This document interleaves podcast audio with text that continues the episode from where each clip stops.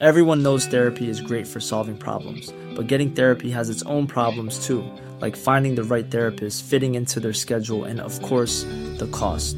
Well, BetterHelp can solve those problems. It's totally online and built around your schedule. It's surprisingly affordable too. Connect with a credentialed therapist by phone, video, or online chat, all from the comfort of your home. Visit betterhelp.com to learn more and save 10% on your first month. That's BetterHelp, H E L P. Heraldo Podcast, un lugar para tus oídos. Noticias del Heraldo de México. La noche de este martes se registró un bloqueo en la avenida Eduardo Molina para exigir que se apruebe la reducción de jornada laboral a 40 horas. Esa obstrucción ocasionó que un grupo de policías se desplegara en la zona para regresar el orden. Lamentablemente esto provocó una pequeña riña entre los manifestantes y los cuerpos de seguridad. El percance no pasó a mayores y no se reportaron heridos.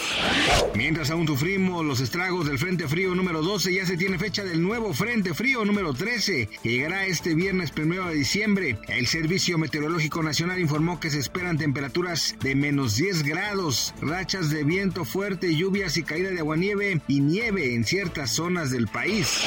El gobierno de China inicia una campaña de limpieza para desinfectar calles y escuelas debido a los casos de neumonía que se han presentado en el país en niños y adolescentes. Esta información fue difundida por medios locales y ahora los videos e imágenes le dan la vuelta al mundo.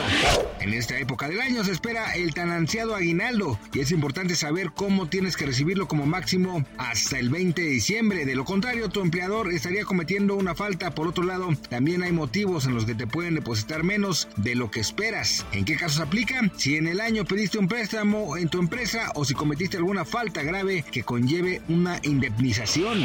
Gracias por escucharnos, les informó José Alberto García. Noticias del Heraldo de México.